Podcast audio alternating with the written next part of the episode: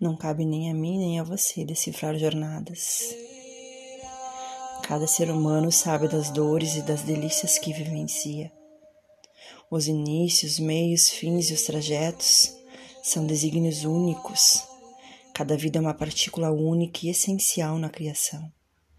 Eu não quero decifrar seus mistérios, pois assim me permito viver livre dentro dos meus. É sobre reconhecer a singularidade de cada vida, a particularidade de cada existência. É sobre respeitar a história daqueles que passam pela vida da gente. Tudo que vemos no outro é nada mais, nada menos do que um fragmento ou uma realidade criada das nossas próprias histórias, das nossas crenças e às vezes dos nossos preconceitos. Eu não sei como é ser você. Eu não sei como é viver suas dores e suas alegrias. Eu não sei nada sobre os solos e as estradas que percorreu para estar até aqui. Eu não tenho nem ideia das rochas que solidificam a sua estrutura.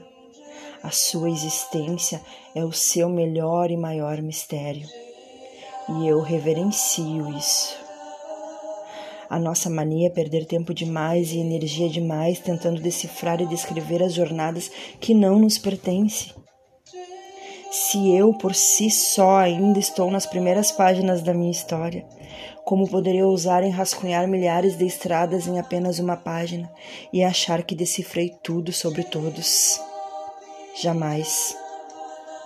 Manter o mistério do outro intacto é também saber preservar os meus silêncios. Há muito mais naquilo que não é dito. O que você enxerga no outro diz muito mais sobre você. Sim, podemos dizer que isso é quase um clichê, né? Mas nós somos espelhos. Eu sou o outro em você. Você é o outro em mim. Não cabe a mim decifrar jornadas